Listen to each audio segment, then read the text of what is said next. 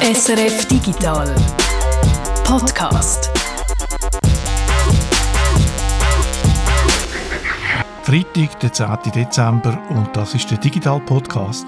Und wie heißt es so schön bei Hiob 1,21? Der Herr hat es gegeben, der Herr hat es genommen. Und das kann man auch vom Dezember sagen. Er geht in zwei Wochen Geschenke, aber er nimmt auch, und zwar jetzt schon, unsere Martina.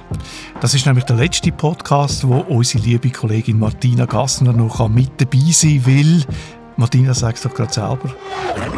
Ja, weil ich am nächsten Montag Alpwirtin von der Alp Furschid auf Lungser Bergen bin und dort ganz Haufen neue Aufgaben auf mich zukommen.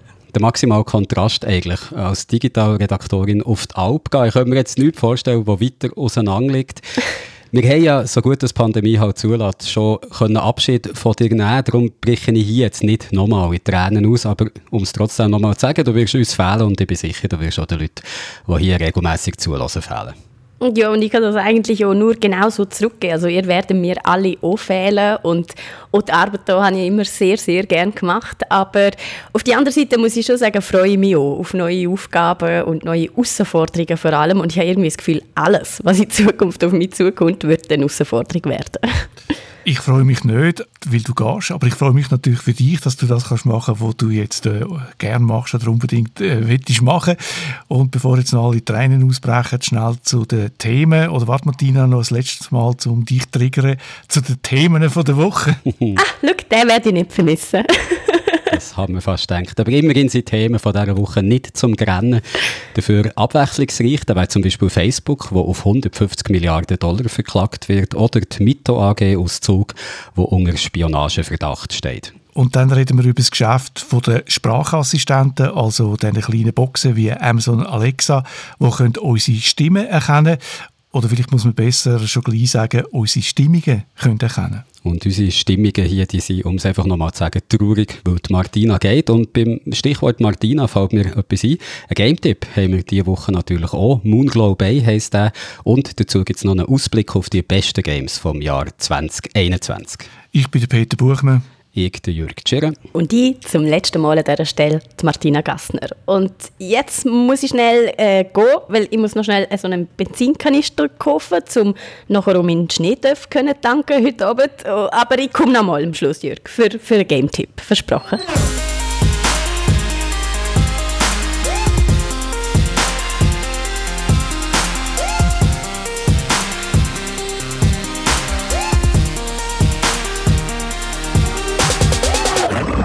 Vielleicht habt ihr die letzten Ausgaben vom Podcast hier gehört und immer darauf gewartet, dass endlich mal wieder etwas zu Facebook kommt. Schließlich hat es in diesem Jahr kaum eine Woche gegeben, wo Facebook oder der Mutterkonzern, der jetzt Meta heißt, kaum eine Woche also in diesem Jahr, wo Facebook oder Meta nicht irgendwie auf sich hätten aufmerksam gemacht.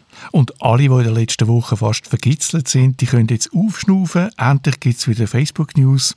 Allerdings nicht gerade solche, die sich Facebook oder Meta besonders darüber freuen können.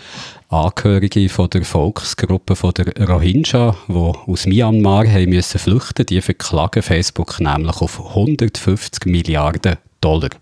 Weil die Algorithmen von Facebook in Myanmar Falschinformationen und extremistisches Gedankengut haben verbreitet und so das Leben von Hunderttausenden von Rohingya haben zerstört, heisst es in der Sammelklage, die in den USA und in Großbritannien jetzt eingereicht wurde.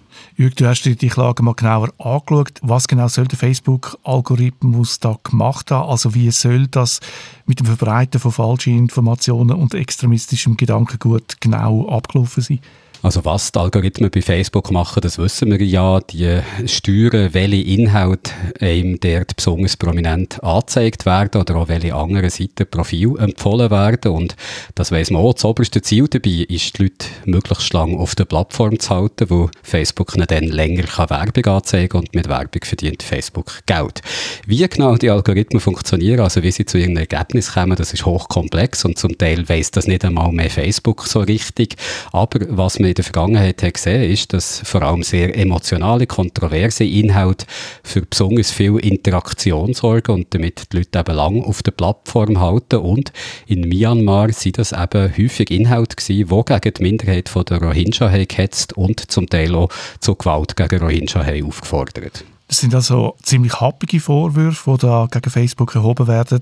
Hat die Plattform tatsächlich so viel Macht? Also bei uns in der Schweiz und auch in vielen anderen Ländern habe ich meine Zweifel, ob das so viel gemacht hat, weil da gibt es ja neben Facebook noch viele andere Informationsquellen, die so ein bisschen das Gleichgewicht können bilden können. In einem Land wie Myanmar ist das aber ganz anders. Facebook ist dort für viele Leute die einzige Informationsquelle, ist äh, für einen grossen Teil von der Bevölkerung gleichbedeutend mit dem Internet an sich. Darum hat die Plattform dort halt auch viel mehr Macht als bei uns und darum ist es auch verheerend, wenn sie missbraucht wird, um eine Stimmung gegen bestimmte Gruppen Gruppe zu machen oder sogar zum Genozid aufzurufen. Schon vor drei Jahren ist ein Bericht von UNO-Menschenrechtsexperten zum Schluss gekommen, dass Facebook tatsächlich eine wichtige Rolle hat gespielt, die Lage in Myanmar aufzuheizen.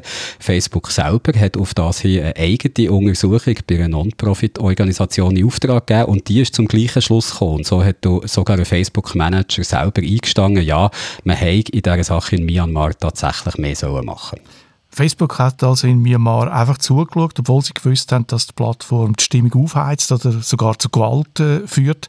Da haben sie nichts dagegen unternommen. Sie haben nicht nichts gemacht, aber sie haben sicher zu wenig gemacht. Also im September hat ja die Whistleblowerin Frances Hogan interne Dokumente von Facebook an die Öffentlichkeit gebracht. Und da drin hat man gesehen, dass Facebook lange nicht in allen Ländern gleich viel Sorgfalt und Mittel aufwendet, um eben gegen Hassrede zum Beispiel vorzugehen. Also in vielen Ländern machen sie einiges. In den USA zum Beispiel Indien oder auch Brasilien. Da haben sie gesagt, da wollen wir besonders gut heranschauen. In anderen Ländern machen sie dafür sehr wenig. Und zu denen gehört eben auch Myanmar oder auch Äthiopien, um ein anderes Beispiel zu nennen. Und man kann es an dieser Stelle wieder mal sagen, das, was wir hier in der Schweiz oder vor allem auch die Leute in den USA von Facebook sehen und dort schon häufig genug das Gefühl haben, Facebook würde den politischen Diskurs vergiften oder sei Ort für Fake News und Hassrede. Das ist immer noch das gute Facebook. Also dort, wo Facebook einigermaßen etwas investiert, um eben gegen falsche Informationen, gegen Hetze vorzugehen, naja, viel investiert, gemessen an dem, was Facebook im Jahr verdient, ist natürlich immer noch nicht viel, aber dort haben sie immerhin so einen Schwerpunkt, dass sie da etwas machen wollen. Aber in Ländern eben wie in Myanmar oder Äthiopien, da ist die Moderation viel weniger existent und das sind eben gerade Länder, wo der politische Diskurs zum Teil noch viel vergifteter ist, wo noch viel extremer miteinander umgegangen wird, als in den Ländern, wo Facebook genau heranschaut. Also in solchen Ländern wie Myanmar, da hat Facebook in der Vergangenheit so wenig investiert, dass sie zum Beispiel nicht mal die Richtlinie, was auf der Plattform erlaubt ist und was nicht, in die Landessprache haben übersetzt und es hat auch keine Teams gegeben, wie sie zum Beispiel in den USA existieren, wo das Netzwerk auf seine Inhalte überwacht, schaut, ob es da irgendwo etwas Problematisches gibt. Das hat es in Myanmar nicht gegeben und auch nicht die technische Infrastruktur, um zu probieren, mit Hilfe von Computern die problematischen Inhalte automatisch zu erkennen und rauszufiltern. Das werfen die vertriebenen Rohingya also jetzt Facebook vor. Wie groß sind die Chancen, dass sie mit ihrer Sammelklage durchkommen? Also sie werfen Facebook vor, eben genau was du sagst, sie haben zu wenig in lokale Moderatorinnen und Moderatoren investiert, Leute vor Ort, die auch die Landessprache beherrschen und so eben können sehen, welche Inhalte das müsste gelöscht werden und was nicht. Und dass äh, Facebook in Myanmar auch zu wenig Faktenchecks investiert hat, so wie sie es in den USA zum Beispiel vor der Präsidentschaftswahlen haben gemacht und sie werfen Facebook auch vor, dass Inhalte eben nicht gelöscht wurden, die zu Gewalt gegen die Rohingya aufgerufen und dass auch Gruppen und Konten nicht gesperrt wurden, die für solche Aufrufe sind verantwortlich waren. Aus diesem Grund fordern sie jetzt eben 150 Milliarden Dollar von Facebook und ob die Klage Erfolg hat, das hängt, glaube ich, stark davon ab, ob dabei das US-Recht oder Gesetz von Myanmar zur Anwendung werden kommen. Nach US-Recht, wo Facebook bzw. der Mutterkonzern Meta für sich in Anspruch nimmt, da wäre die Plattform von diesen Anspruch geschützt, weil, das haben wir hier im Podcast auch schon ein paar Mal gehabt, dort gilt Section 230 vom Communications Decency Privacy Act, der sagt, dass soziale Netzwerke eben nicht für den Inhalt von ihren Nutzerinnen und Nutzer verantwortlich sind. Allerdings, das muss man auch sagen, das ist ein Gesetzesartikel, der auch in den USA in den letzten Jahren immer wieder in Frage ist gestellt worden und es wird spannend sein zu sehen, ob in dem Prozess, wo Rohingya jetzt gegen Facebook angestrebt, Facebook sich wieder quasi ein bisschen verstecken hinter dieser Section 230 oder ob da jetzt eben andere Gesetze zur Anwendung kommen.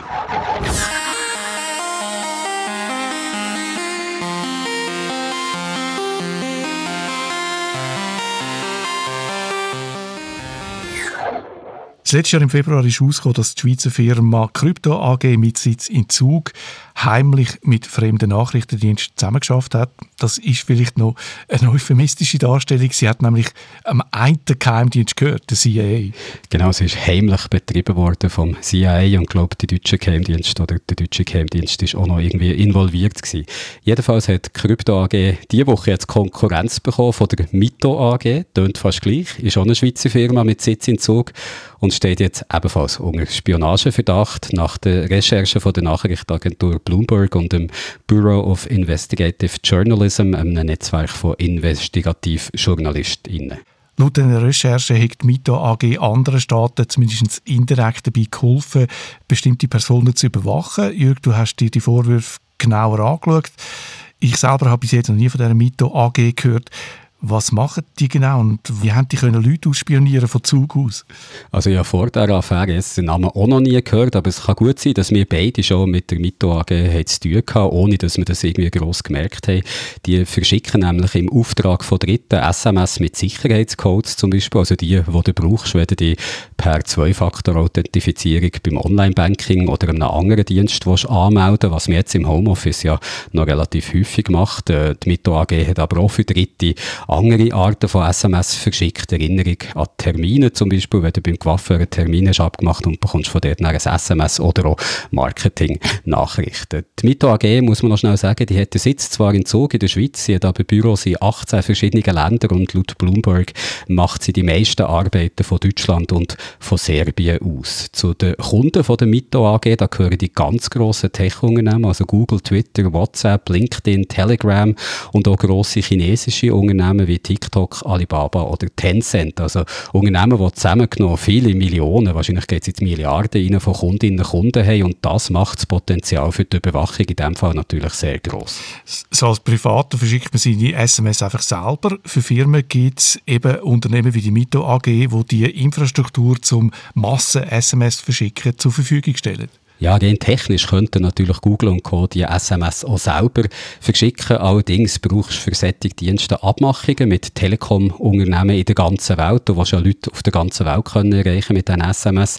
Und da ist es häufig einfacher, Dienstsettungen zu Dritten auszulagern, die eben die nötigen Kontakte schon haben, so wie die Mita AG, die von sich selber sagt, dass sie Kontakt zu Telekom-Anbietern in 100 verschiedenen Ländern sollen haben. Und der Mito AG wird jetzt vorgeworfen, sie hätten ihre Infrastruktur dazu missbraucht, um bestimmte Personen auszuspionieren. Wie genau ist das möglich gewesen? Also wenn du jemandem ein SMS auf das mobile Telefon willst schicken wenn du ein Telekom-Anbieter bist, dann musst du natürlich wissen, was sich die Person aufhält, wo du willst ja die SMS über einen Sendemast schicken, der in der Nähe ist von dieser Person. Also die Telekom-Anbieter, die müssen Standortdaten von Personen haben, damit sie ihre Aufgaben überhaupt können erledigen können. Und die Mito AG AG arbeitet eben mit Telekom-Anbietern zusammen und auf eine Art, die ich technisch ehrlich gesagt nicht ganz, ganz verstehe. Es macht sich Schwächen in einem Kommunikationsprotokoll zu nutzen. Auf eine Art sind die Daten, wo das jemand ist, halt auch wieder zurück zu der Mito AG geflossen. Gemäss der Recherche von Bloomberg und dem Londoner Bureau of Investigative Journalism soll der Mitgründer von der Mito AG ab 2017 Dritten gegen Bezahlung Zugang zum Firmennetzwerk möglich gemacht haben. Also man sagt, dass der Markt für Telefonüberwachung, wo Sicherheitsfirmen, aber auch staatliche Stellen, natürlich Geheimdienste daran interessiert sind, der Markt soll sich auf 12 Milliarden Dollar belaufen. Also das ist schon etwas Lukratives, wenn du dort irgendwie kannst einsteigen Und der Mitgründer von der Mito AG, der soll für das eben eigenhändig Überwachungssoftware im System von der Mito installiert haben. Die Kunden selber, die haben davon nichts mitbekommen, also Google und Co. und auch Telekom-Firmen in aller Welt nicht, wo Mito da zusammenarbeiten und auch bei Mito selber sollen nur ganz wenige Angestellte in die Vorgänge eingeweiht gewesen sein. Also Mito AG hat da können Daten sammeln über bestimmte Personen und wem haben sie die Daten weitergegeben? Äh, laut den Recherchen von Bloomberg und dem Bureau of Investigative Journalism soll das private Sicherheitsfirmen gewesen sein, die dann ihrerseits wieder mit staatlichen Stellen haben. Aus welchen Ländern das die staatlichen Stellen kommen, also was für Länder da involviert waren, das ist nicht bekannt, aber die Mito AG ist in vielen Ländern aktiv, auch in Hotspots, würde ich mal sagen, wie Afghanistan, Iran oder auch China und zu den Überwachten, wo die Telefonnummer eben ist überwacht wurde, soll zum Beispiel auch äh, das Mitglied vom US-Außenministerium gehört haben. Weil die Mito AG eben in so vielen Ländern mit so vielen Unternehmen, so vielen Telekom-Anbietern zusammenarbeiten, haben die staatlichen Stellen, die da haben die Überwachung quasi Auftrag gegeben, potenziell auf die Standortdaten von Millionen, Milliarden Menschen vielleicht sogar können zugreifen und Bewegungen von einer bestimmten Person oder auch einem bestimmten Mobiltelefon gezielt können überwachen Und an die Daten sind Sie angekommen, weil Sie eine Schwäche in einem Kommunikationsprotokoll ausgenutzt haben? Ja, wo ich jetzt ehrlich gesagt das technische Wissen nicht habe, um dir genau zu erklären, wie die Schwäche äh, ist ausgenutzt worden, was für eine Schwäche das es genau ist. Was klar ist, ist, dass Telekom-Unternehmen in aller Welt noch mit sehr alten Standards zum Teil arbeiten, also Standards, die aus den 70er Jahren noch stammen und sehr viele Schwächen haben, wenn es um die Sicherheit geht.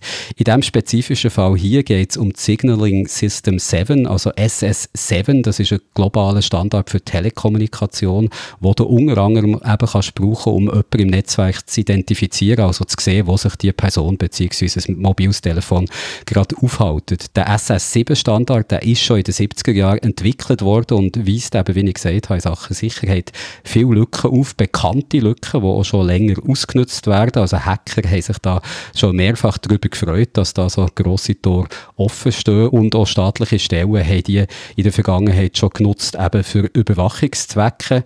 Telekom-Anbieter wissen das natürlich auch. Also ich habe bei der Swisscom nachgefragt und dort hat man mir auch gesagt, dass man sich der Schwäche bewusst ist und alles wird unternehmen, um die zu schließen. Aber insgesamt sind Telekom-Anbieter halt auf den Standard weiterhin angewiesen, weil es sehr schwierig ist, in einem Marktumfeld, wo so viele verschiedene Stellen mitspielen, einen neuen Standard können durchzusetzen.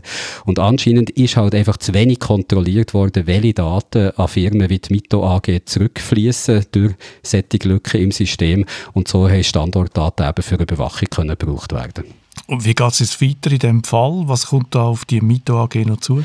Also der eidgenössische Datenschutz- und Öffentlichkeitsbeauftragte, der EDOP, der hat am Dienstag eine Vorabklärung gegen die Mito AG eröffnet. Der will vom Unternehmen eine Stellungnahme und hat auch die Schweizer Mobilfunkbetreiber kontaktiert, dass sie nicht mehr klären, was da genau hat können passieren.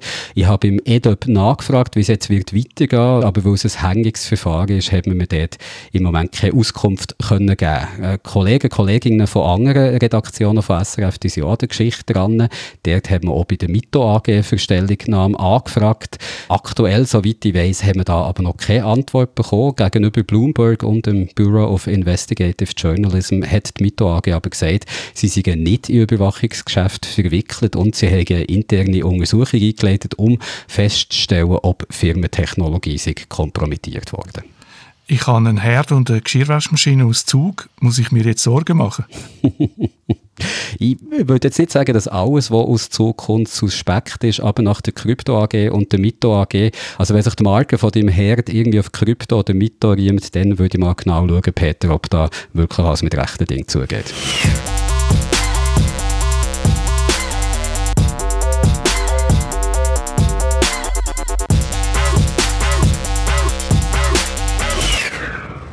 Okay, Google, wie ist das Wetter in Aarau? Aktuell ist es in Aarau bewölkt bei 2 Grad. In der Nacht wird es klar bei 0 Grad. Und morgen gibt es Regen und Schnee.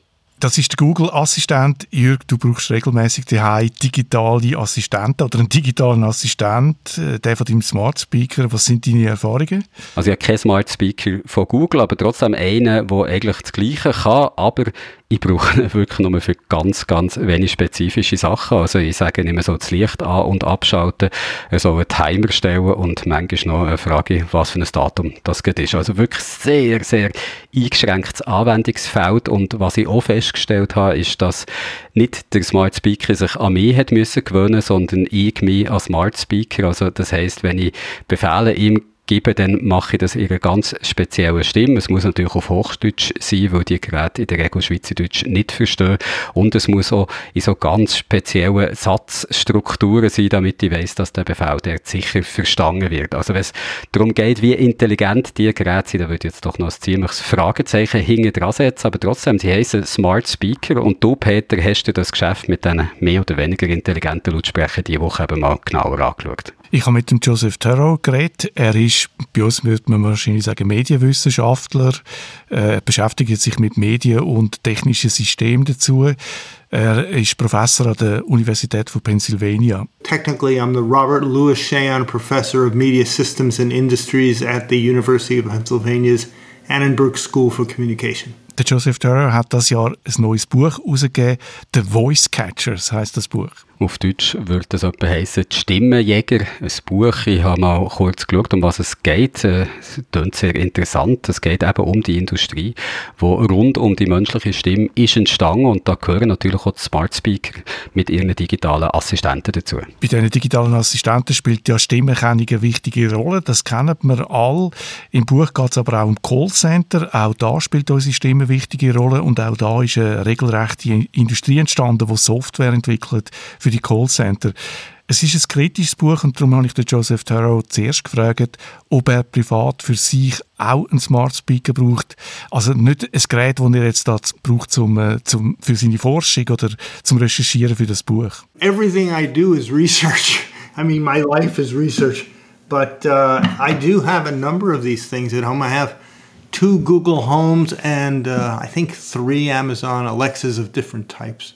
Er hat verschiedene Smart Speaker daheim. Er ist der Industrie gegenüber kritisch, aber er ist nicht ein kategorischer Gegner. If it's done legally, uh, I don't have a problem with that. They're telling you about it. I don't have a problem with natural language processing. I think voice is going to be a part of our lives. Sprache wird in Zukunft wichtig und das ist nicht nur ihm aufgefallen, sondern auch den grossen IT-Konzernen, also den ganz grossen, alle die arbeiten an Sprachsteuerung und intelligenten Assistenten, Sprachassistenten. Bei Amazon gibt es das, bei Google, bei Apple, bei Microsoft, also wirklich bei den grossen Unternehmen. Und dazu kommt dann noch Samsung und auch in China gibt es Pendant dazu, Tencent oder äh, Xiaomi. Bis jetzt dünkt mir der Markt noch einigermaßen überschaubar, auch bei uns. Ich kenne nicht so viele Leute, die mit so einem Assistenten operieren. Warum ist das Interesse so groß? Wieso engagieren sich all die grossen Unternehmen in diesem Bereich? Spracheingabe ist Zukunft. Davon ist der Joseph Thoreau überzeugt. Es ist gut möglich, dass wir in Zukunft mit unseren Geräten reden, statt schreiben oder sagen wir mal mehr reden als heute und weniger schreiben mit einem Gerät reden statt schreiben ist einfach und viel praktischer. Da wird natürlich keiner von den grossen Tech-Konzernen den Anschluss verpassen. Wenn wir in Zukunft mit unseren Geräten reden, dann generieren wir auch neue Daten. Das ist die zweite Motivation für die Konzerne. An diesen Daten sind die Konzerne natürlich interessiert, weil Daten sind Geld wert. Also ob die Spracheingabe, die Texteingabe wirklich überlegen ist, das würde jetzt aus eigener Erfahrung ein bisschen bezweifeln. Aber eben, wir sind natürlich noch nicht dort, wo all die Tech-Konzerne mit ihren Angeboten herwollen. Wo wir aber schon sind, ist, dass sie eben viele Daten von ihm sammeln. Wir haben es jetzt gehört. Also die wissen zum Beispiel, wenn das ins Licht einschalten oder welche Musik das sie hören wollen. Das ist erst der Anfang. Verschiedene Industrien bringen Geräte auf den Markt, äh, Haushaltsmaschinen, Unterhaltungssysteme, wo man dann neu über Sprache steuern kann, wo man dann quasi das System kann einbinden von diesen digitalen Assistenten. Musik hören über Sprachsteuerung ist selbstverständlich. Von Samsung gibt es einen Fernseher, wo man kann umbefehlen kann. Es gibt aber auch immer mehr Küchengeräte. Ich habe gesehen, ein Lavabo von einer amerikanischen Firma, wo man dann das Wasser laufen lassen mit einem Befehl. Über so Geräte generieren wir im Alltag neue Daten, die die Konzerne bis jetzt noch nicht gesehen haben. Es entsteht so ein attraktives Ökosystem, wo es ganz normal wird, dass wir, äh, dass wir Daten weggeben. It's part of that larger ecosystem of technology that companies are hoping you'll attach to them. They're trying to normalize this kind of speech and the idea that companies are gathering data about us that way. Uh, there's a term seductive surveillance. It's very seductive to have a nice sounding speaker tell you the weather in the morning, give you a timer if you if you're cooking, give you recipes. The idea is that it should be part of a person's life. Also man kann sagen, die Geräte haben schon einen Nutzen für Nutzerinnen und Nutzer, die sind praktisch, aber am Schluss geht es doch wieder einfach darum, Daten zu sammeln. Eine ganz wichtige Datenquelle, wo wir noch nicht darüber geredet haben, das ist die Stimme. Wenn ich am Morgen sage, hey Google, wie ist das Wetter heute, dann steckt in dem Satz ja nicht wahnsinnig viel Information, aber die Analyse von meiner Stimme hat grosses Potenzial. Über die Stimme kann man einen Menschen identifizieren, so ähnlich wie man mit einem Foto vom Gesicht auch jemanden identifizieren kann. Beides sind biometrische Daten und das ist uns überhaupt noch nicht bewusst. Wir machen uns Sorgen über Gesichtserkennung, gehen aber ohne überlegen unsere Stimme weg oder viel, viel sorgloser gehen wir unsere Stimme weg. People are worried about facial recognition. At this point, they're not worried about giving their voice. They don't see the importance, the problem in it. Um, until I wrote the book, almost nobody was talking about how your voice could actually be a, a way into your body, as it were, and supposedly into your emotions. And going forward, the whole notion of marketers and biometrics is something we're going to face increasingly uh, in the next decade or so. Also Werbung aufgrund von biometrischen Daten, wie eben die Stimme äh, biometrische Daten liefert, die werden in Zukunft immer mehr ein Thema, sagt Joseph Turrow. Und er sagt, die Stimme sei möglicherweise das Tor in unseren Körper oder vielleicht sogar in unsere Seele. Also ein ziemlich grosses Wort, das er da schwingt. Wie kommt er zu dieser Aussage? Der Stimme kann man eben jemanden identifizieren, vielleicht nicht so genau wie mit einem Fingerabdruck oder der DNS, eher so wie mit einem Foto. Aus der Stimme kann man möglicherweise aber noch mehr herauslesen. Man hört zum Beispiel, ob jemand äh, verkältet ist. Gut, einfach nur um zu hören, ob jemand verkältet ist, da brauchst du jetzt nicht unbedingt einen intelligenten Assistent, da braucht es ja nicht so raffinierte Software, oder? Absolut, das gehört mir auch. Es gibt Wissenschaftler, die aber sagen, dass sie aus der Stimme können ablesen können, wie groß und wie schwer das jemand ist. Es wird auch daran geforscht, dass man aus der Stimme kann die Stimmung ablesen kann, so Gefühlslage, ob jemand traurig ist oder nervös, ängstlich.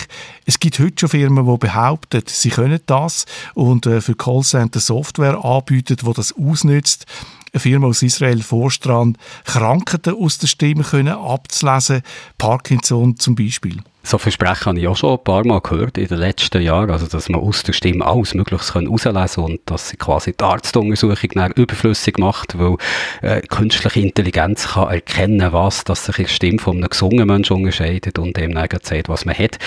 Das ist häufig auch Marketingversprechen, habe ich jetzt das Gefühl gehabt in der letzten Zeit. Wie gut funktioniert so etwas wirklich? Äh, das ist noch unklar. Es gibt führende Wissenschaftlerinnen, es gibt vor allem auch eine Frau von der Carnegie Mellon University, die absolut überzeugt ist, dass das machbar ist, wenn man äh, genug äh, KI einsetzt, um die Daten, die Stimmdaten zu analysieren. Bei der Analyse von Gefühl ist der Joseph Terrell skeptisch. Er sagt, er findet, es ist schwierig, ein bestimmtes Signal an einem Gefühl zuzuordnen. Also man hört aus der Stimme raus, jemand ist aufgeregt, aber was steckt dahinter? Ist es Angst oder ist es Freude? Er sagt, die grossen IT-Konzerne sind bei der Entwicklung jetzt in die Richtung zurückhaltend. Wo er zum Beispiel bei Amazon angefragt hat, was sie mit der Technologie in Zukunft wollen, da hat er keine Antwort bekommen. Companies like Amazon and, uh, and Google are holding back in really going full strength with this. It's not clear exactly what they're doing. When I did my research, it was very hard to tell what Amazon is doing because they didn't want to talk to me about it. Ein Hinweis, in welche Richtung dass es könnte gehen, sind Patente, die die IT-Unternehmen in den USA angemeldet haben. Das ist spannend, dass du sagst, eine Frau sei da führend auf diesem Gebiet. Ich habe mit der nämlich mal können reden, wo ich am WEF dabei sein wo man immer wieder Wissenschaftlerinnen und Wissenschaftler aus aller Welt kann treffen kann. Rita Singh dort gewesen. Sie ist die Forscherin von der Carnegie Mellon Universität und ich habe mit ihr dann eben genau über das geredet, wo wir jetzt auch ein bisschen reden, was die Stimme über ihn kann aussagen und was Technologie alles möglich macht, aus der Stimme auszulesen. Sie ist dann wirklich sehr optimistisch gewesen, was das alles wird möglich machen und wer das Interview möchte nachlesen, das kann man in einem älteren Podcast vom 9. Februar 2018 ist das ganze Interview mit Rita Singh drin, der Computerwissenschaftlerin, die eben an der Stimmanalyse forscht. Aber das war so ein kleiner Exkurs gewesen. Jetzt kommen wir wieder zurück zu dem, was du erzählt hast, dass eben ein Patent einen Hinweis darauf geben kann, an was das da geforscht wird, was da wird möglich sein. Was sind das für Patente, wo wir da davor reden? Amazon zum Beispiel hat ein Patent angemeldet mit einer Illustration für so eine Situation im Alltag, wenn jemand äh, Alexa nach einem Rezept fragt und dann muss husten, dann merkt das äh, Alexa und empfiehlt zuerst einmal eine Hühnersuppe, weil das soll ja gut sein gegen Grippen und gegen Verkältungen und dann vielleicht nachher schiebt sie noch eine Empfehlung für ein Hustenmittel hinterher. Das ist so ein Patent, wo Amazon tatsächlich angemeldet hat. Spotify hat ein Patent, dass sie aufgrund vom Stimmabdruck, wenn jemand nach einem Musikstück fragt, gewisse Informationen herauslesen, Geschlecht, Alter, ethnische Zugehörigkeit. Amazon hat noch einen Prozess patentiert, wo es Gerät auf bestimmte Schlüsselwörter lost, also nicht nur äh, Alexa, sondern andere Schlüsselwörter aus dem täglichen Leben, zum Beispiel I like, also mir gefällt. Und äh, Alexa würde dann geweckt und würde sich merken, was hinterher kommt. I like San Francisco zum Beispiel. Sie würde sich dann das merken, San Francisco, und äh, dann das natürlich für Werbung brauchen. Ich habe am Schluss meine Zweifel, ob so etwas dann tatsächlich auch äh, akzeptiert würde auf breiter Basis. Das ist ja aber auch wirklich genau der Albtraum, den man haben kann. Also das Gerät lässt dich ständig ab, lässt immer zu, was du so siehst, weil es dir dann irgendwie Werbung für eine Turnschuhe anzeigen will, nur weil du mit Kollegen in deiner Wohnung über Turnschuhe hast geredet. Viele Leute haben das Gefühl, das gäbe es jetzt schon. Also man muss ganz klar sagen, das sind zurzeit Patente, das ist nicht die Praxis, was wir da vorher beschrieben haben. Amerikanische Firmen sind sehr aggressiv hinter Patent her, schreibt Joseph Turrow in seinem Buch. Äh, ganze Abteilungen patentieren ständig neue Ideen, zum Teil einfach auch zum Konkurrenz ausboten oder zum so Terrain abstecken und äh, sie überlegen auch gar nicht groß offenbar, wie wahrscheinlich dass das ist, dass das in Zukunft dann auch kommt. Ich nehme an, im Moment ist natürlich auch noch das Problem von der Datenmenge her. Also wenn du alle Benutzer und Benutzerinnen ständig möchtest ablösen, dann sammelst du schon sehr viele äh, Daten, die du irgendwo musst abspeichern und vielleicht lohnt sich allein schon das nicht. Aber trotzdem, also die Speaker, die sind ja schon potenzielle Wanzen, wo du dir da freiwillig ins Wohnzimmer oder auch ins Schlafzimmer vielleicht setzt. Und man könnte sie rein technisch ganz leicht zum Ablösen benutzen. Und da muss man sagen, das ist auch schon gemacht worden. Also das ohne zu wissen von den Nutzerinnen und Nutzer die Geräte haben mitgelost. Vor zwei Jahren hat es einen ziemlichen Skandal gegeben, wo ist rausgekommen, dass Amazon-Mitarbeiter, Mitarbeiterinnen Aufnahmen von ahnungslosen Nutzer Nutzerinnen gelost haben, analysiert haben, um Technologie zu verbessern, wie man dann hat gesagt, um eben die Geräte noch schlauer zu machen. Aber da stellt sich natürlich die Frage vom Datenschutz. Das ist natürlich eine zentrale Frage. Ich habe mit dem Martin Steiger geredet. Er ist Anwalt mit Spezialgebiet Recht im digitalen Raum. Er hat mir gesagt, heute hätten wir die Möglichkeit, um die Weitergabe von Aufnahmen, wie das vor zwei Jahren noch möglich war, zu verhindern, wenn man so einen digitalen Assistent hat. Wenn Sie heute zum Beispiel so ein Voice-Assistent, Amazon Alexa natürlich bekannt ist, aber es gibt ja auch Geräte und Software von Apple, Google und so weiter. Heute ist es Normalfall so, dass man bei der Konfiguration Einstellungsmöglichkeiten vornehmen kann man wird da mehr oder weniger aktiv gefragt, was man will. Also für all das, wir nie gemacht haben, es lohnt sich mal, in die Einstellungen hineinzugehen, schauen, Datenschutz, Privatsphäre, so heißt es meistens, und dann mal prüfen, was steht dort eigentlich. So Geräte sind nicht einfach schlecht, wenn man die braucht, dann muss man sich aber damit auseinandersetzen. Man muss wissen, mit was das man es da zu tun hat, sagt Martin Steiger. Da steht also das Gerät bei mir, das kann potenziell immer mitlosen mit allen Folgen. Es kann aber auch einen Nutzen haben. Und wenn die Erfahrung im Alltag positiv ist, und das ist ja bei vielen, dann kann man das äh, natürlich einsetzen. Das ist ja noch spannend, da ein Jurist wie der Martin Steiger, den ich jetzt eher als kritisch die Fragen vom Datenschutz einschätze, auch der hat jetzt eigentlich nicht grundsätzlich etwas gegen solche Geräte. Nein, und auch der Joseph Turner sieht die positiven Aspekte, obwohl er ein kritisches Buch zu dieser Industrie geschrieben hat. Er hat kein Problem per se mit Sprachverarbeitung, das wird in Zukunft wichtig, da ist er überzeugt. Es sei wichtig, dass dabei so Minderheiten, Sprachminderheiten, Sprachgruppen nicht vernachlässigt werden von den grossen Konzernen, zum Beispiel wir mit unserem Schweizer Dialekt. People in Switzerland should not have to suffer uh, because uh, a company that hasn't gotten to the point of figuring out how Swiss people speak German. Wenn die Anbieter klar sagen, was sie machen und sich an Gesetze halten, dann sind die Assistenten für ihn unproblematisch. Problematisch wird es für ihn, wenn Firmen aufgrund von Stimmanalysen uns anfangen kategorisieren oder beurteilen. I don't think it's the end of the world to have these kinds of uh, products, but I do think people should put pressure on their lawmakers to make sure that the companies are not allowed to use our voices for uh, purposes that uh, we don't want them to use them for. The problem I have is with the use of marketing to profile people. Der Joseph Turrow hat Angst, dass für Werbung, dass man dort vielleicht zu weit geht und eben, dass Leute kategorisiert werden, vielleicht sogar mit Technologien, mit KI, die nicht wirklich zuverlässig funktionieren. Also wenn ich da zum Schluss vom Gespräch so ein kleines Fazit kann ziehen, kann man schon sagen, die Smart Speaker und digitale Assistenten, die sind potenziell natürlich Wanzen, wo man sich ins Wohnzimmer setzt, aber sie sind nicht a priori schlecht. Sie haben schon ihre Berechtigung, sagt ohne Wissenschaftler wie der Joseph Turrow oder ein kritischer Jurist wie der Martin Steiger und das macht mich natürlich auch ein bisschen froh, wo ich ja solche Geräte bei mir habe und jetzt nicht jedes Mal ein schlechtes Gewissen muss haben, wenn ich mir mal das Licht mit der Alexa anzünde oder ablösche. Aber äh, die beiden Experten, die sagen eben auch, wir sollten uns schon bewusst sein, was wir da in unsere Wohnungen holen und wir sollten uns kritisch mit dieser Technologie auseinandersetzen. Etwas, was natürlich für alle Technologien gilt, aber für eine, die Potenzial hat, ähm, abzulösen, was immer man sagt, gilt es, glaube ich, nicht besonders.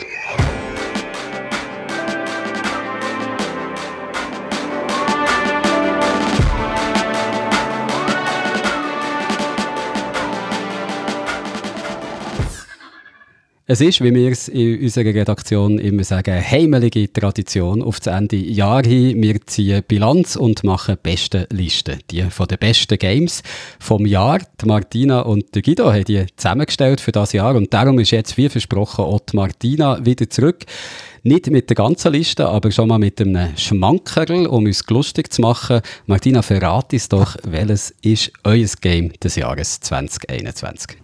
Es gibt lustigerweise irgendwie jedes Jahr ein Game, auf das sich der Guido und ich einfach einigen können, dass das definitiv muss in die Liste kommen. Letztes Jahr war das Hades, wo wir beide super gefunden haben. Und das Jahr ist es It Takes Two. Ein Spiel, wo, wie der Name schon verratet, zwei dafür braucht. Es geht um ein Ehepaar, wo sich eigentlich will scheiden lassen, aber aus diversen Gründen jetzt gerade muss zusammenhaben. Die Gründe sind, sie sind geschrumpft worden und plötzlich winzig kleine Spielfiguren in ihrem eigenen riesigen Haus, wo alles eben auch eine riesige Herausforderung ist. Zum Beispiel vom einen Möbel aufs andere gumpen oder eben die große Herausforderung eigentlich vom Spiel, den Zauber wieder rückgängig zu machen und wieder sich zu entschrumpfen, also wieder auf Normalgröße heranzuwachsen. Und so genial ist das Game, weil eben beide Figuren von zwei unterschiedlichen Spielern gesteuert werden. Und die Aufgaben, die man miteinander hat, wo man miteinander muss bewältigen, die sind einfach so clever designt. Der eine ist zum Beispiel der Hammer und der andere der Nagel. Oder der eine muss einen Knopf drücken und der andere im richtigen Moment kumpen. Für all die Aufgaben braucht es unglaublich viel gute Kommunikation. Also man muss immer miteinander absprechen, wer macht jetzt was, damit es am Schluss aufgeht. Also es ist wirklich einfach so wie ein Zahnrad, wo alles ineinander fließt. Ein Spiel, wo wirklich einfach keinen einzigen Fehler macht. Also es tönt gut, es sieht toll aus, es macht Spaß, es ist clever. Es hat wirklich einfach das Komplettpaket. It Takes Two, darum ganz, ganz, ganz oben auf unserem besten Spiel vom Jahr 2021, aber bei weitem nicht das einzige. Und wer weiß, vielleicht gibt es ja Leute, die sagen, nein, das hat jetzt absolut nicht den Platz 1 verdient und möchten noch mehr von den Games sehen, die ihr in besten Liste habt aufgenommen, wo vielleicht der, der drunter ist, der ihm oder ihr besser gefallen hat. Wenn man die ganze Liste sehen will, wo findet man die? Die ganze Liste die gibt es online auf srf.ch. Dort haben wir alle acht von unseren liebsten Games aus dem 2021 aufgelistet.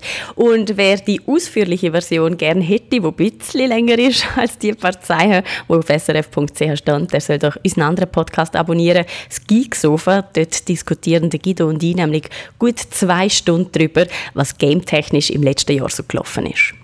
Und mit dem seid ihr fast noch kürzer als sonst, oder? Manchmal habt ihr da noch die zwei Stunden bei weitem gesprengt bei diesen Listen. Ja, das muss man vielleicht auch sagen. Also es ist gametechnisch nicht das äh, brillantes Jahr oder so. Es ist auch durch die Pandemie natürlich, aber auch durch viele andere Gründe eher ein Jahr gewesen, wo nicht so viele grosse Games rausgekommen sind. Also ja, normalerweise kommen wir allein schon auf zehn Games, wo wir unbedingt die die Liste aufnehmen. Dieses Jahr sind wir zusammen nur auf acht gekommen, aber dafür sind das wirklich acht gute Games, also acht uneingeschränkte Empfehlungen vom Guido und von mir. Und ich wollte sagen, ein besonderes Jahr, weil halt nicht so viele grosse Titel sind rausgekommen, aber das lädt ja gerade Raum offen für Games, die man sonst vielleicht nicht in so einer Liste finden Und ich bin sehr gespannt, welche acht dass es rein hat geschafft. Ich habe sie nämlich selber noch nicht gesehen, die Liste, und werde das so schnell wie möglich schauen. Wer es auch machen Martina hat es gesagt, findet man entweder online bei srf.ch oder die ganz ausführliche 2-Stunden-Version von allen acht besprochenen Games in unserem anderen Podcast, ähm, Geeksofa, wo man auch auf YouTube kann anschauen auf unserem YouTube-Kanal SRF Digital. Und ein Game, das zwar nicht in eurer Liste war, von den besten vom Jahr, über das reden wir jetzt trotzdem gerne noch im Game-Tipp dieser Woche.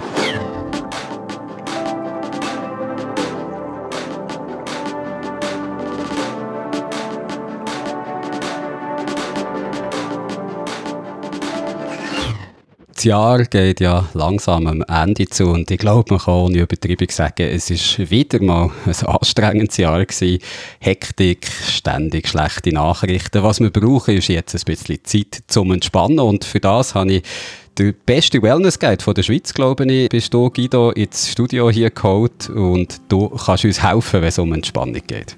Mit einem Game, das Moonglow Bay heisst. Äh, und äh, dort in die Mondskibucht nehme ich euch jetzt gerne mit. Dort ist es ganz entspannend. Äh, das Moonglow Bay, das liegt so an der kanadischen Atlantikküste, ist ein verschlafenes Fischerdörfli, ganz malerisch gelegen. Und wir schlüpfen im Game Moonglow Bay und in diesem Dörfli in die Rolle von einem Buch Buchhalter, der seinen alten Job aufgegeben hat und eben in die Monchi-Bucht gezogen ist, mit einem neuen Plan, dort fischen und aus den gefangenen Fischen dann so Streetfood kochen. Also wenn ich Fischen höre, habe ich schon eine leichte Ahnung, ob dir das Spiel gefallen hat oder nicht. Aber trotzdem mal die Frage, ist das alles, was man machen kann? Fischen und dann aus dem, was man gefangen hat, Streetfood kochen? das ist es eigentlich, ja. Also es ist wirklich ein bisschen wie wenn äh, die, äh, die Entwickler, das sind Briten, die heißen Bunny Hog, wie wenn die so in mein Hirn reingeschaut hätten und genau das ins Game gepackt haben, was ich gerne mache. Kochen mache ich gerne und die Games fischen mache ich auch sehr gerne. Was dann noch dazu kommt, ist, man kann dann auch noch mit den verschiedenen Bewohnern und Bewohnerinnen von dem Dörfli plaudern. Das ist früher ein Fischerdorf gewesen, aber jetzt haben irgendwie plötzlich alle Angst vor dem Meer und wir finden dann heraus, warum die jetzt Angst haben vor dem Meer und aufgehört haben zu fischen. Und weil sie aufgehört haben zu fischen, ist auch ihre Wirtschaft völlig zusammengebrochen und wir helfen dann, das wieder äh, in Gang zu bringen und, und aufzumöbeln. Aber es ist alles sehr, sehr ruhig, sehr langsam, hast eigentlich praktisch keine Action drin, keinen Druck oder so, das besonders schnell oder gut zu machen. Also es ist sehr ein entspannendes Game, es ist nicht ein aufregendes Game und das ist so ein Genre von Games, wo mir noch gut gefällt. Oder gerade wenn man einen hektischen Tag gehabt hat selber und vielleicht eben nicht mehr so die Energie hat für anstrengenden anstrengendes Action-Game, dann finde ich so ein Game wie Moonglobe genau das Richtige. Was fischt man denn genau in diesem Game? Makrelen, Stör oder irgendwie riesige Fische? Hunderte, äh, also nicht hunderte, über hundert verschiedene Spezies. Makrelen sind natürlich dabei und äh, auch noch ein Haufen andere Fische und Oktopus und Shrimps und Hummer und alles, was irgendwie im Meer umeinander kriecht. Wir äh, fahren mit einem Boot raus und können dann entweder die Angeln und das Netz auswerfen, warten, reinziehen. Also die Tätigkeit ist ganz simpel, aber sie ist eben nicht langweilig, weil es so viele verschiedene Spezies gibt. Du hast auch nicht nur eine Route, sondern eben auch ein Netz. Du kannst auch Hummerkörper aussetzen und natürlich verschiedene Köder, die dann unterschiedliche äh, Fische oder andere Viecher anziehen. Und das ist eigentlich das, was es interessant macht, auch wenn die Knöpfe, die du dann drückst, nicht äh, kompliziert sind. Und äh, bevor wir die Fische fangen, ähm, reden wir eben mit den Leuten im Dorf und die erzählen dann so Gerüchte von Fischen, die sie gehört haben davon, dass die dort umeinander schwimmen und so. Und dann ganz mysteriöse Namen wie Beast of Ice oder einfach Dave. Einem Fisch sagen sie einfach Dave. Und wenn wir dann das erste Mal den Dave oder das Beast of Ice fangen, dann können wir ihn zu einer Wissenschaftlerin in einem Aquarium vorbeibringen und lehren dann, dass der Dave in Wahrheit eigentlich Zuckerwürfelgappi heisst. Aber ja, Dave ist natürlich der schöne Name für den Fisch. Habe jetzt am Anfang schon angetönt, wenn man in einem Game so viel kann fischen kann wie da bei Moonglow Bay, dann muss es dir doch eigentlich gefallen haben. Ist es so? Ist alles super oder hat es so äh, Sachen gehabt, die dir jetzt nicht so toll haben gedacht? Der Fischenteil und auch so der Geschichtenteil, der hat mir sehr gut gefallen. Was mir nicht so gut gefallen hat, ist das Kochen. Das Kochen ist besonders am Anfang des Games zu kompliziert. Es geht zu lang, man muss zu viele Knöpfe drücken und ich finde, das widerspricht dann eigentlich genau dem, es ist entspannend, aber nicht langweilig. Dort fängt es sich dann ein bisschen an zu ziehen und es wird ein bisschen zäh und es geht einfach zu lang, bis man all die Fische äh, gekocht hat, die man, wo man vorher gefangen hat. Später im Spiel wird das dann ein bisschen vereinfacht, dann kann man gewisse Sachen automatisieren oder oder auch mehr aufs Mal kochen von etwas. Äh, und dann wird es ein bisschen spannender, aber das geht zu lang und ich finde, dort widerspricht sich das Spiel ein bisschen. Oder das Fischen ist zwar einfach, aber spannend und das Kochen ist ein bisschen weniger spannend, aber ein bisschen zu kompliziert. Dort sind sie äh, meiner Meinung nach zu wenig äh, konsequent gewesen, oder, beim Durchsetzen von ihren eigenen Ideal. Aber abgesehen von dem, finde ich, äh, ist es, ist es ein sehr ein herziges Game. Es ist ein ganz kleines Team, das das gemacht hat und ich finde es äh, ein lässiges Game, weil es mich einfach total entspannt hat. Und wie immer zum Game-Tipp hast du ein Let's Play gemacht. Guido kann man anschauen in unserem YouTube-Kanal SRF Digital, zuschauen, wie der Guido der Fisch aus dem Wasser zieht und sich dabei total entspannt. Wenn auch ihr jetzt nach dem harten, langen Jahr nach ein bisschen Entspannung zum Jahresende hier suchen, könnt ihr natürlich auch Moonglow Bay spielen, äh, vorausgesetzt, ihr habt einen PC oder eine Xbox, weil für diese beiden Systeme gibt es das Game. Und ich habe vorhin von unseren Let's Plays geredet. Nächsten Montag gibt es wieder eins. Ich weiss das mal schon, was für eins das es wird sein, aber ich frage jetzt trotzdem, Guido, was spielen wir am nächsten Montag? Wir spielen mit dir unter anderem, wir jassen. Wir tun äh, die Martina auf ihre Alp vorbereiten. Dort muss sie können jassen, sonst schicken sie dort wieder oben runter. und darum jassen wir, und zwar mit der ganzen Redaktion. Also alle sind dabei, der Reto, der Peter, du, Jörg, äh, die Martina, ihr jasset das vierte, ein Schieber und ich bin der, der die Regie macht. Ich schaue mal, ich, ich schicke sozusagen mein Bewerbungsdossier für den Donnerstag und Samstag. Ich mache die Regie, ich tue ein bisschen kommentieren, versuche denen und unter uns, die ein bisschen weniger äh, sattelfest sind im Jassen, zu helfen. Und äh, das ist das, was wir nächsten Montag am Abend am 8. machen, die ganze Redaktion Jast. Stöckweise Stich. Ich wollte ja ein Jas-Cosplay machen, kann ich jetzt hier schon verraten, aber dann habe ich geschaut, die nächste Lande von der aus, wo ich wohne, ist viel zu weit weg. Also vielleicht schaffe ich es noch, Hosenträger und ein kariertes Hemd aufzutreiben. Und wenn das nicht längt, dann zumindest eine Stumpe würde ich schon irgendwo finden. Also ich freue mich, nächsten Montag wie immer am 8. in unserem YouTube-Kanal SRF Digital.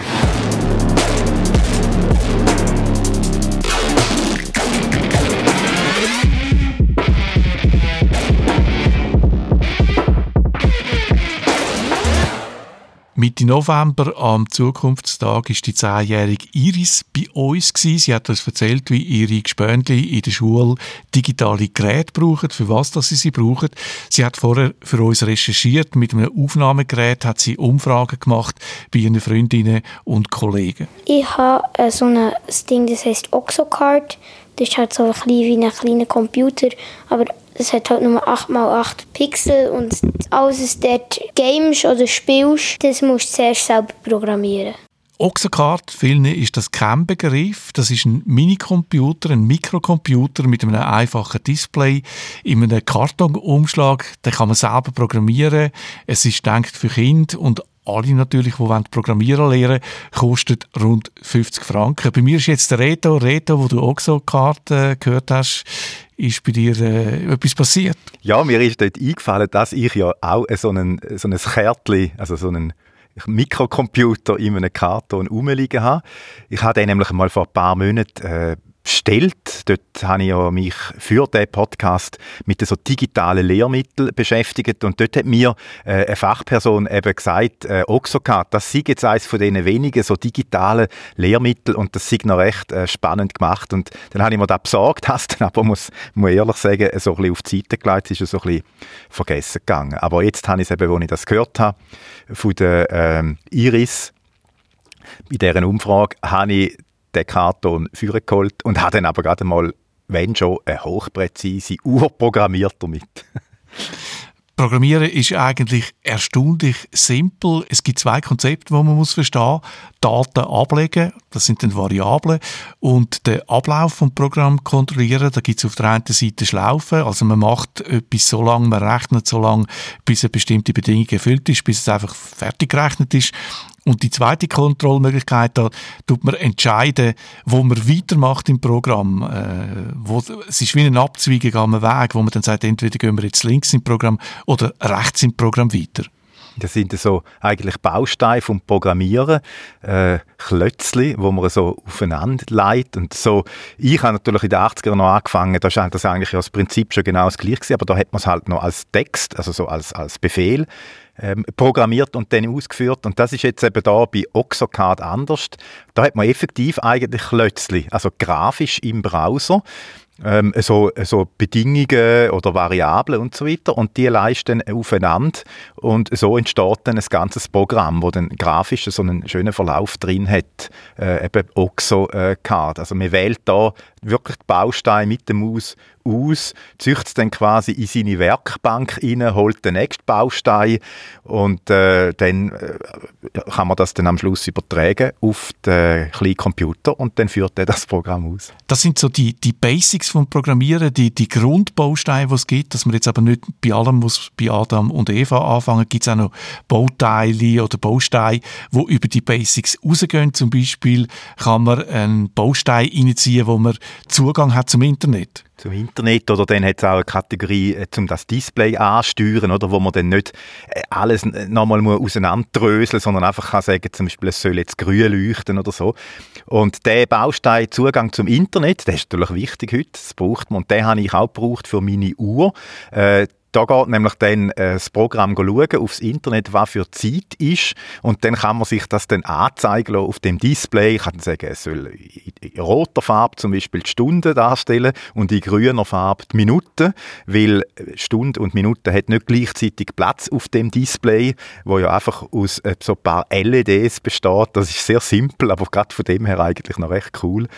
Ähm, also so einfache Art Text darstellen kannst du dann eben auch mit einem anderen Baustein, ohne, ohne dass man jetzt die Ansteuerung dann muss selber programmieren mit Oxocard lernt man die Grundlagen vom Programmieren. Man muss aber nicht immer alles selber machen, eben weil es die Bausteine gibt, die so ein bisschen quasi höhere Fähigkeiten haben. Man hat darum auch schnell ein Erfolgserlebnis beim Programmieren, wenn man etwas, man kann etwas zusammenbauen, wo man dann tatsächlich auch brauchen kann. Und äh, der Bill Gates hat einmal gesagt, äh, das Faszinierende oder Schöne am Programmieren ist, dass man so alle halbe Stunde ein Problem gelöst hat und alle halbe Stunde ein Erfolgserlebnis hat. Und alle halbe Stunde kommt wieder ein neues Problem, das man dann wieder lösen muss. das war immer so der Antrieb für mich, äh, ich noch früher noch programmiert habe, so während der Kante, so auf meinem Atari ST mit einem ziemlich coolen Basic.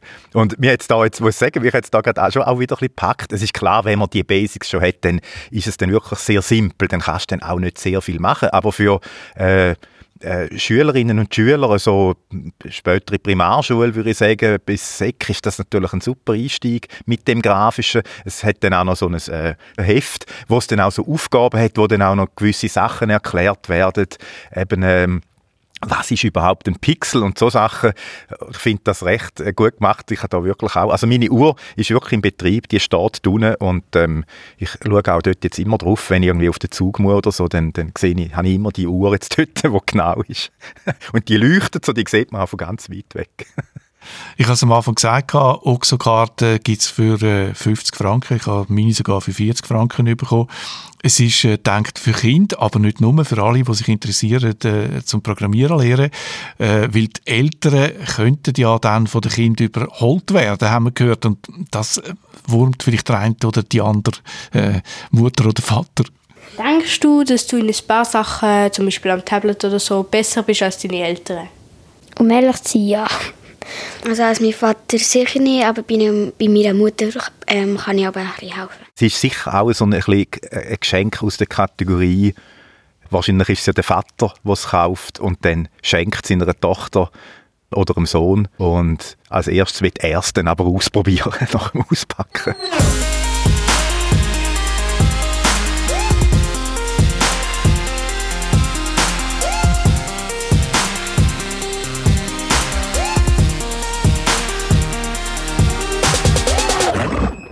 Und schon wieder ist Schluss für die Woche und für die Martina nicht nur für diese Woche.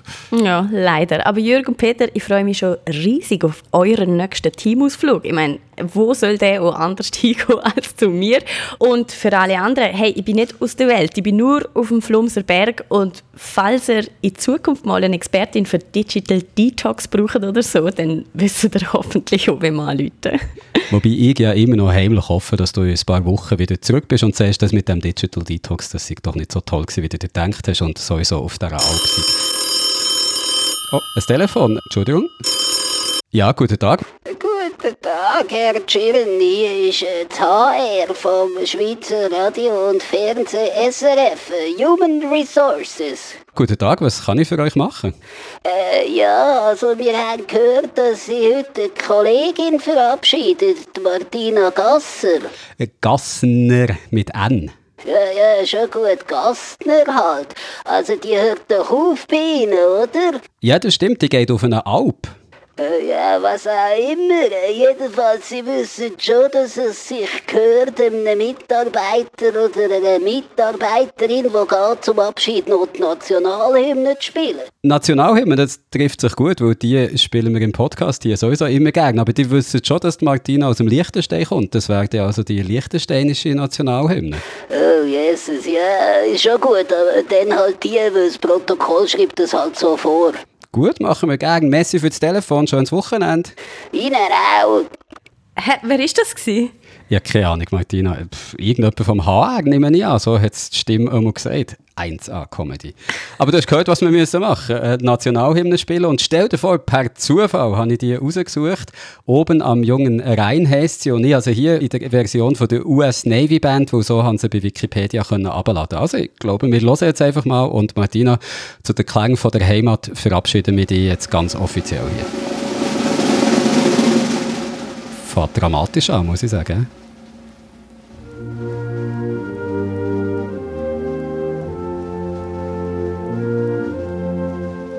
Podcast ist ja nicht unbedingt ein visuelles Medium, aber ich sehe, was Martina macht. Sie ist aufgestanden, sie hat die Augen geschlossen, eine Träne kullert sanft ihre Backen runter.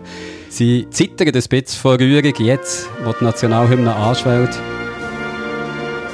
Ein schönes Geschenk hätten wir dir wahrscheinlich nicht können machen zum Abschied, oder Martina? Nein. Also da, da muss ich mich jetzt gerade schon ein bisschen zusammenreißen, um nicht noch ein Tränchen verdrücken, Jürgen. Grossartig. Ich finde es erstaunlich, es tönt nach einem viel grösseren Land. Das ist wahrscheinlich, weil es die US Navy Band spielt, Peter. Das macht einfach alles viel grösser. Martina, es war wirklich eine Freude, mit dir zusammenzuarbeiten und ich hoffe, du hast es schön auf der Alp. Äh, Das hoffe ich auch. Danke vielmals. Es war mir eine Ehre, gewesen, in den letzten Jahren hier mit euch diesen Podcast dürfen zu machen und Teil von der SRF Digital Redaktion zu sein. Und ich meine es wirklich ernst. Ich werde euch sehr vermissen. Habt's gut und bis hoffentlich bald auf der Alp. Vermissen, wie soll es dir besser gehen als uns? Stimmt, das wäre unfair. Und wer mich und Peter vermisst, das könnte ja auch sein, dass man jemand anderes vermisst als Martina. Wir sind nächste Woche wieder für euch da. Bis dann eine schöne Zeit, bleibt gesund. Tschüss!